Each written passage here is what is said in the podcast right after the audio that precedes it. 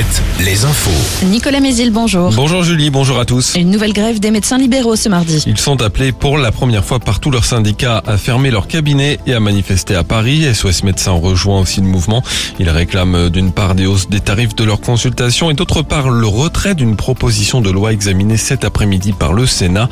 Le texte prévoit un accès direct, c'est-à-dire sans prescription du médecin traitant à des paramédicaux comme les kinés ou les orthophonistes. L'inquiétude autour de 26 magasins Galerie Lafayette, dont celui de La Roche-sur-Yon, leur propriétaire, qui est aussi celui de Camailleux, liquidé en septembre, et Gosport en redressement judiciaire, serait confronté à des problèmes financiers. La CFDT a appelé le personnel à débrayer à la mi-journée pour exprimer cette inquiétude. Muriel Scanzi, délégué CFDT. Notre actionnaire, c'est Michel Ohaillon. Il nous a repris en 2018. Il a racheté de nombreuses enseignes qui s'effondrent les unes après les autres d'ailleurs. C'est ce qui nous inquiète parce qu'aujourd'hui, on se pose la question, a-t-il les capacités pour financer notre entreprise On nous dit que oui, notre entreprise est saine. Enfin, on nous dit pas qu'elle est rentable, on nous dit qu'elle est saine. Mais ce qu'on voit déjà, euh, c'est que bon, euh, notre entreprise va mal. Pourquoi? Parce que nos fournisseurs ne sont pas payés, euh, les effectifs sont réduits, les livraisons sont bloquées, ce qui nous a mis en inquiétude. Et le propriétaire des magasins Galerie Lafayette concernés affirme de son côté qu'il n'y aura pas de fermeture.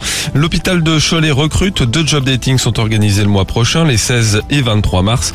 De nombreux postes sont concernés, notamment les aides-soignants, infirmiers, préparateurs en pharmacie ou encore techniciens de laboratoire. Les chiffres du tourisme de l'été 2022 sont meilleurs que ceux de 2019 en Pays de la Loire. C'est ce que révèle une première étude de l'INSEE. Les hébergements comme les hôtels et les campings ont enregistré une hausse de 5% du nombre de nuitées. Seul bémol avec un léger tassement dans les campings vendéens au mois d'août. Et la clientèle étrangère a aussi augmenté, surtout en Maine-et-Loire, plus 17%. Côté emploi, malgré les difficultés de recrutement, le nombre de salariés dans le secteur de l'hôtellerie-restauration n'a jamais été aussi élevé dans la région. Plus de 54 000 en septembre 2022, 8% de plus qu'en septembre 2019. Le foot, les huitièmes de finale de la Ligue des Champions avec le choc entre le PSG et le Bayern Munich ce soir au Parc des Princes. En basket, on joue en National 1, l'avant-dernière journée de la première phase.